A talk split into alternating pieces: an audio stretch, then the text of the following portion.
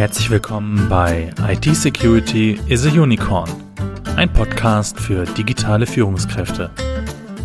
Dieser Podcast wird gesponsert von BISA, der Bernards Information Security Agency.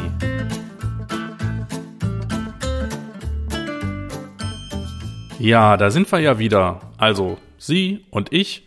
Und äh, ich freue mich auf jeden Fall, dass Sie wieder eingeschaltet haben.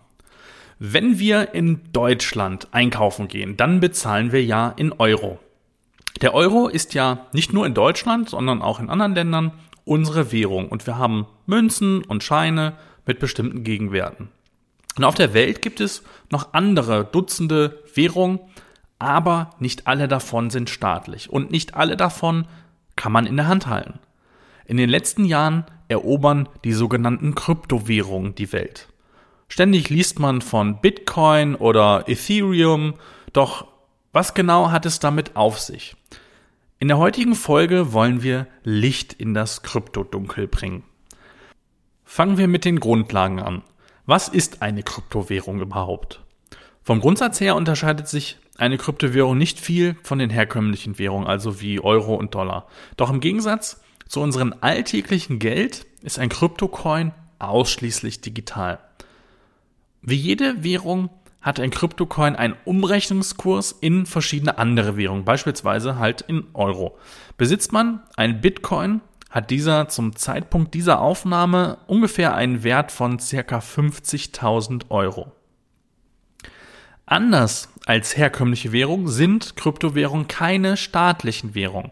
Theoretisch kann sich also jeder mit entsprechenden Know-how eine eigene Kryptowährung machen. Aus diesem Grund gibt es wahrscheinlich auch bereits schon tausende verschiedene Kryptowährungen. Der Wert ergibt sich dann ähnlich wie der einer Aktie aus Angebot und Nachfrage. Allerdings sind Kryptowährungen instabiler als staatliche Währungen und können daher innerhalb kurzer Zeit ihren Wert entweder vervielfachen oder eben auch verlieren. Aber genug von den wirtschaftlichen Details, wir sind schließlich ein IT-Podcast. Deshalb schauen wir uns jetzt die Technologie an, die die Existenz von Kryptowährungen überhaupt möglich macht.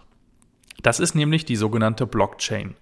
Die Blockchain ist eine recht junge Technologie, die die Integrität von Daten ganz ohne eine zentrale Kontrollinstanz, wie beim Beispiel der Währung also eine Bank, gewährleistet.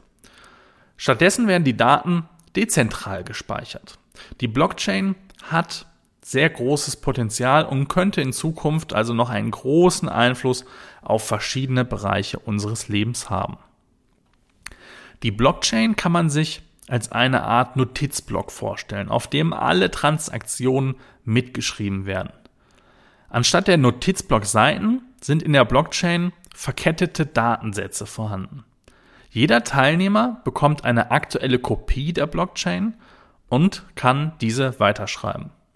Wenn jetzt Person 1 einen Bitcoin an Person 2 überweisen will, dann wird die Transaktion erst von den sogenannten Minern durch ein aufwendiges Verfahren überprüft und dann an die bestehende Kette angehängt.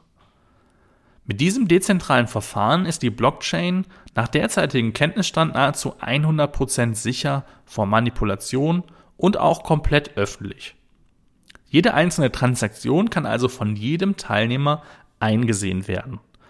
Naja, dabei sieht man natürlich keine Namen, sondern lediglich anonyme Nummern sozusagen, vielleicht die Kontonummern. Den zahlreichen Vorteilen des Verfahrens steht hauptsächlich ein großer Nachteil im Weg. Die Technologie und das Know-how ist noch nicht flächendeckend verbreitet und daher oft nur schwer für Unternehmen anwendbar. Doch für Kryptowährungen funktioniert es schon jetzt ganz gut und relativ reibungslos.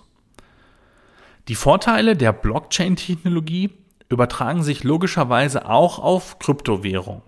Kryptocoins können praktisch in Echtzeit gehandelt werden und dazu wird auch keine Bank oder ähnliches benötigt. Die Transaktion findet anonym nur zwischen den beteiligten Parteien statt. Das macht die Transaktion auch sehr kostengünstig. Und da Kryptowährungen keine Staatswährungen sind, agieren sie auch unabhängig von Zentralbanken und Staaten und werden somit auch nicht von der jeweiligen Finanzpolitik beeinflusst. Die komplette Dezentralisierung macht das Vermögen auch vollkommen anonym, sodass jeder Mensch die gleiche Chance auf Eigentum bekommt. Jeder hat also die Möglichkeit, fernab von Schufa-Regularien oder anderen Institutionen, die das Vermögen von Menschen genau kontrollieren wollen, ein entsprechendes Vermögen aufzubauen. Und an dieser Stelle werden nun vielleicht der ein oder andere denken, Moment, ein Vermögen komplett an Staat und Banken vorbei? Das schreit ja förmlich nach Kriminalität.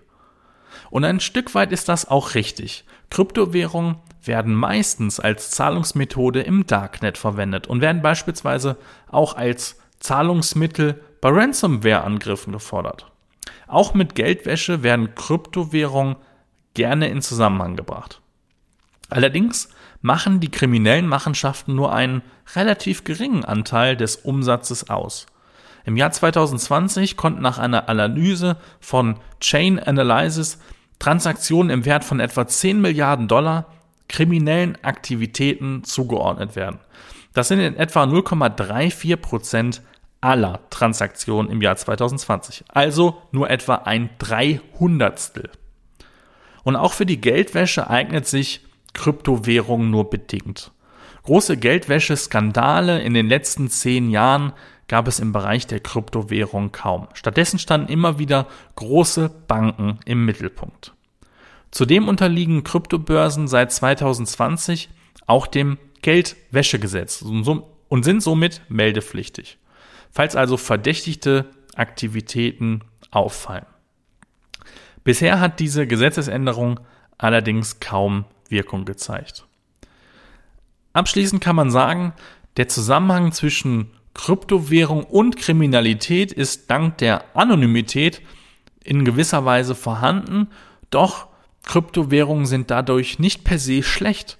Auch Bargeld kann für Geldwäsche und anonyme kriminelle Geschäfte genutzt werden. Dennoch macht das auch bei Bargeld nur einen kleinen Teil des Umsatzes aus. Allerdings haben Kryptowährungen andere Nachteile. Das Mining, die das Blockchain-Verfahren ermöglichen, benötigt sehr viel Ressourcen. Der Stromverbrauch des Mining allein für Kryptowährung, äh, allein für die Kryptowährung Bitcoin war im Jahr 2020 so hoch wie der des gesamten Landes Dänemark. Und auch die benötigten Grafikkarten haben durch die sehr hohe Auslastung eine geringere Lebensdauer. Außerdem werden Kryptowährungen nur selten als ja, wirklich echtes Zahlungsmittel akzeptiert und auch natürlich von Notenbanken eher kritisch betrachtet. Wenn man also mit ihnen bezahlen kann, dann meistens nur mit den bekannten Kryptowährungen. Kleinere Kryptowährungen werden kaum akzeptiert. Zudem unterliegen Kryptowährungen hohen Kursschwankungen und eignen sich daher nicht oder nicht als zuverlässige Wertanlage. Daher sei an dieser Stelle noch einmal gesagt, die Investition in Kryptowährungen beinhaltet ein recht großes Risiko und sollten daher höchstens mit Geld getätigt werden, das nicht existenziell für den Lebensunterhalt oder fürs Unternehmen ist. Zuletzt kommen wir nun auch zum Security-Part dieser Folge. Falls Sie also Kryptowährungen besitzen oder besitzen wollen, die Coins sind ein beliebtes Ziel für Angreifer und sollten daher besonders gut geschützt werden. Der Angriff erfolgt dabei nicht auf die Blockchain, sondern meistens auf die privaten Passwörter der Nutzer. Und wir haben ein paar Tipps für Sie zusammengestellt, mit denen Sie sich gegen solche Angriffe auf Ihre Kryptowährung schützen können. Erstens, verfahren, verwahren Sie Ihre Kryptocoins am besten offline auf einer externen Festplatte auf. Das macht einen erfolgreichen Angriff sehr, sehr viel schwerer, weil wie sollen die Angreifer an ihre Festplatte kommen, die in ihrer Schublade liegt? Zweitens, bewahren Sie die Kryptos in verschiedenen Wallets, also virtuellen Geldbörsen auf.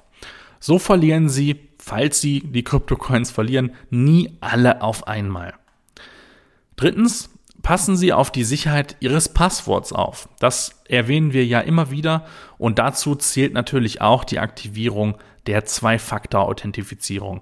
Das Benutzen eines sicheren Passworts und niemals Ihr Passwort im Browser zu speichern, sind weitere wichtige Tipps im Bereich der Passwörter. Viertens, verwalten Sie Ihre Kryptobestände privat, anstatt sie an einer Kryptobörse zu lagern. Solche Kryptobörsen wurden schon häufiger erfolgreich gehackt.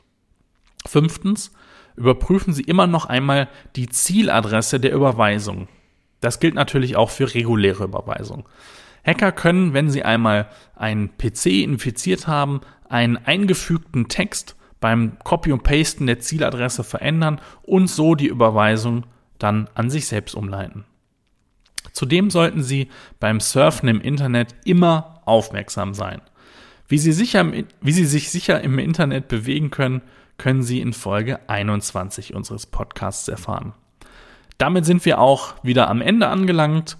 Wir hoffen, Ihnen hat diese Folge gefallen. Wenn dem so ist, dann freuen wir uns über Ihre positive Bewertung bei iTunes, bei Google. Hinterlassen Sie gerne Feedback bei unserem Podcast-Hoster Podigy oder schicken eine E-Mail an podcast.bisa-bonn.de. Dann hören wir uns in der nächsten Woche wieder. Alles Gute für Sie, bleiben Sie sicher. Ihr Sebastian Halle von Bisa.